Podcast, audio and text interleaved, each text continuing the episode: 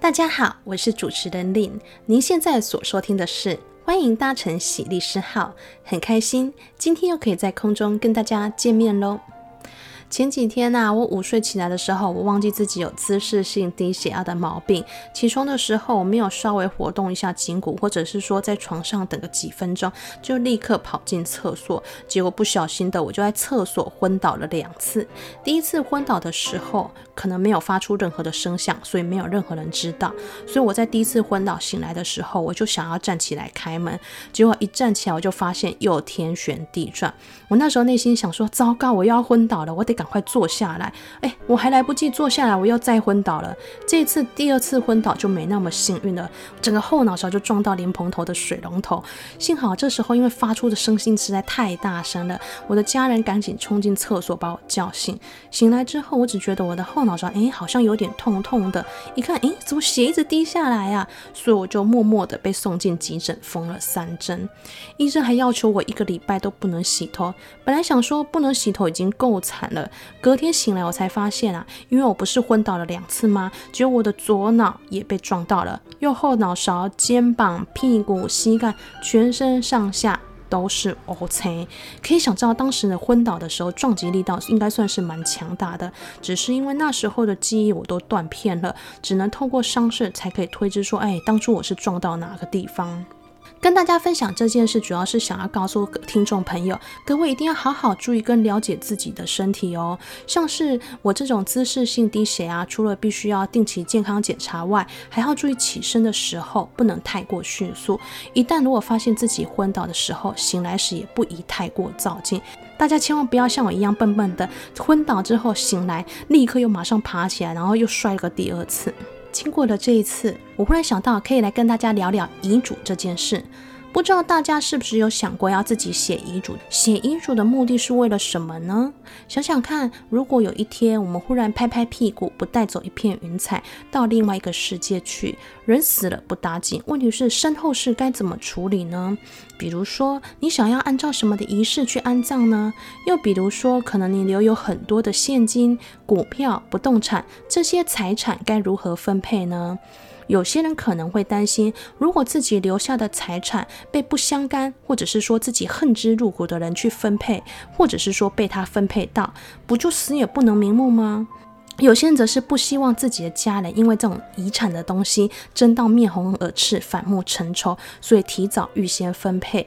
另外啊，还必须注意到，以目前台湾这种高龄化社会的冲击，预立遗嘱已经成为一种时尚。为什么会这样说呢？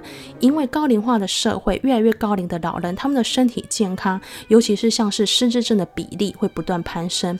根据统计，预估到民国一百二十年，也就是十年后，台湾的失智人口会超过四十六万。这代表着说，到时每一百个台湾人就会有两个失智的人，所以有些人会想要在还没有完全失智，也就是说还没有受到辅助跟监护宣告前，赶快预先立好遗嘱。说来说去，人从出生开始，其实就必须学着面对死亡。对死亡，我们是应该要戒慎恐惧。死亡它是公平的，在死亡面前，最伟大的人也会变得平凡。有人说，遗嘱是人生最后唯一的作业，想想似乎也颇有几分道理。好啦，进入正题。虽然每个人都可以用遗嘱交代自己的身后事，但会不会是法律上有效的遗嘱呢？这就会涉及到有没有遗嘱能力。我国民法的第一千一百八十六条规定，必须是年满十六岁，而且非无行为能力人，才有遗嘱能力。也就是说，才有为自己的财产做死亡后分配的一个决定能力。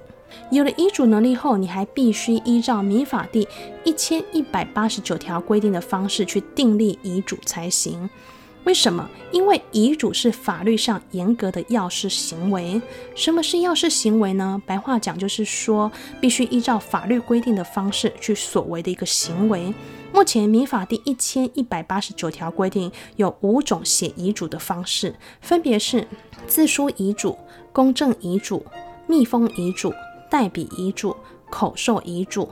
今天呢，我们主要把这个主题限缩到自书遗嘱这个方式。自书遗嘱，顾名思义，就是自己写遗嘱的意思。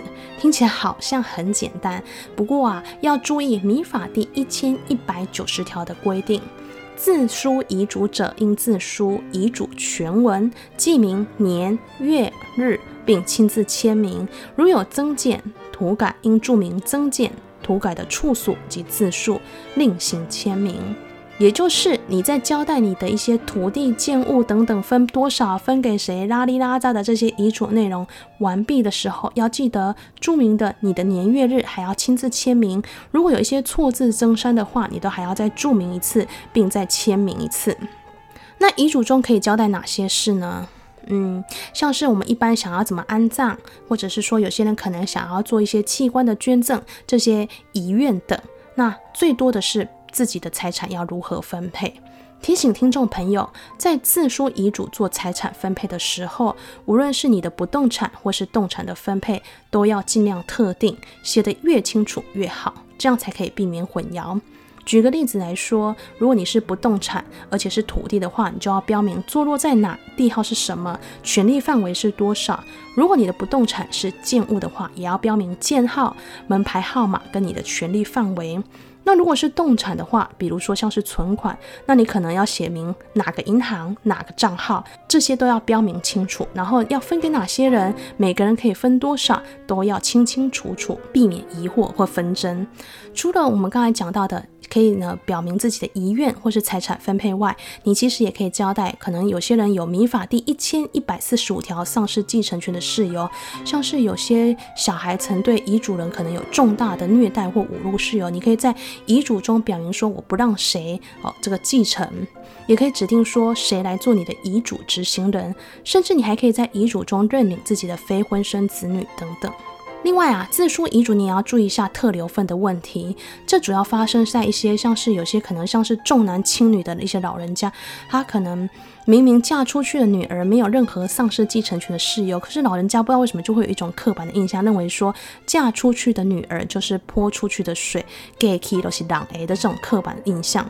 在遗嘱上，他可能会表明说啊，我的财产啊，未来只分给我的儿子啊，如果是女儿的话，让某婚啊都不没有分给女儿。这样的写法，遗嘱不会无效，可是女儿是可以回来主张要行使特留份的扣减权的。那这样子，如果你不注意去注意特留份的问题，到最后。后还是一样徒增麻烦嘛。有关特留份的部分，我们其实在第一季的第八集当中已经有分享过了。有兴趣的听众朋友，其实可以去找来听听。这边我就不再多赘述喽。自书遗嘱听起来比其他四种遗嘱方式来得方便，而且它是最具有秘密性的，因为你也不用去找人当证人，也不用让别人知道说，哎，我有写遗嘱。更重要的是，它是最省钱的。不过啊。自书遗嘱，它的缺点其实就正是来自于它的方便。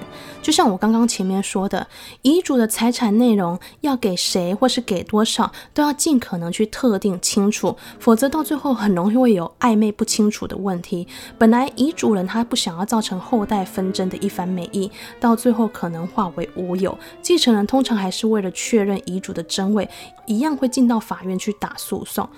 食物上常出现的自书遗嘱问题，像是有些人自书遗嘱的正本是用月历纸书写，大家想一想，这样可以吗？刚刚我们是不是有讲过，民法第一千一百九十条规定，自书遗嘱者，应自书遗嘱全文，记明年月日，并亲自签名。如有增减、涂改，应注明增减、涂改之处所及字数，另行签名。法条条文它只要求记载年月日跟签名，并没有要求你要用什么纸啊、什么笔啊，或者说什么颜色的笔写这些要件嘛。所以法院就认为说，你就算遗嘱正本你是用月历纸书写，可是遗嘱的正本只要没有一些裁剪、粘贴等情形，遗嘱确定就是为真正哦。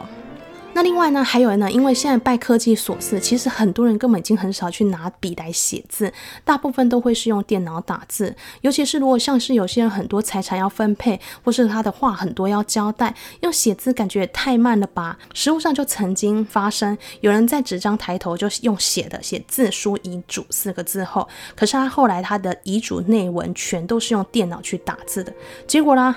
继承人一样为了这件事就打到法院去打确认遗嘱为无效的诉讼。法院怎么认定呢？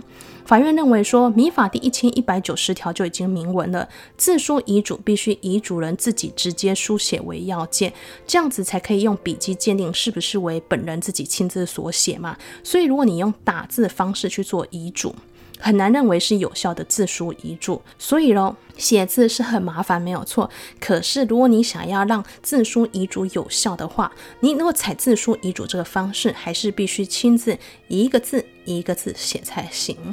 那有些人就说啊，又不能用电脑打字，还要自己写。可是我的字也太丑了吧？或者是说我在写遗嘱的时候发，忽然发现，诶，我几个字不太会写，可能是全文，或者是说可能是部分几个字，可不可以请别人帮忙代写一下？法院其实在这边也倾向认为说，民法第一千一百九十条的自书遗嘱就已经讲说是要全文了，每个字都必须自己书写才行。如果找别人书写，这样这份遗嘱一样不符合自书遗嘱的要件。讲这么多，大家有没有发现，自书遗嘱如果被继承人拿到法院去做遗争执的时候，法院通常都会要求你必须亲自书写。而且是书写全文，不能由别人代笔，主要是因为这样才可以透过遗嘱的字迹去进行鉴定。而且因为人都死了，我们不可能观落阴来确定遗嘱人的争议，倾向比较严格的认定。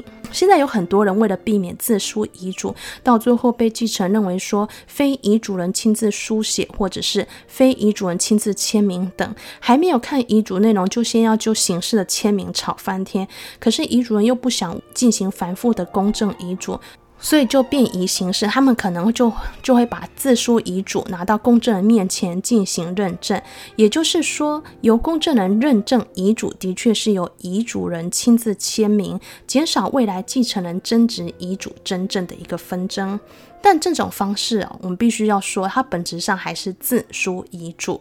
他还是必须遵守民法第一千一百九十条的法定方式，无法由公证人去补充记载或者是补正错误。如果你这个法定方式有欠缺，遗嘱还是会无效的哦。至于公证费用的一个收费，我们其实可以参考公证法的第一百零九条。公证法它主要是按照标的金额或去价额进行收费，比如说你的标的金额可能是二十万元以下，那收费是一千元；那如果是一百万到两百万，公证的费用就是四千元。也就是说，公证法它里面有根据价额或金额的不同，做不同的一个收费标准。好啦，讲了这么多，不知道大家对于自书遗嘱有没有稍稍的了解呢？你会不会想要听完这一集就想要预立遗嘱呢？不知道大家是不是有听过 John Grisham 的小说？John Grisham 呢，他本身就是一个律师，非常擅长写法律题材的小说。他其中就有一本就是在写遗嘱的，台湾的翻译叫做《疯人遗嘱》，主要是讲述一个亿万富翁自杀之后，他如何利用他的遗嘱去操弄活着的继承人们。如果有兴趣的听众朋友，其实可以找来翻翻看哦。欢迎搭乘喜利师号，我是林，感谢听众朋友的收听，也祝大家有个平安愉快的每一天。如果您生活中遇到了一些不知如何解决的法律问题，或是想了解某一些法律常识的话，欢迎大家透过 Apple Podcast 的评论，或是节目介绍连结中的粉砖信箱告诉我们哦。我们下周空中再会喽，拜拜。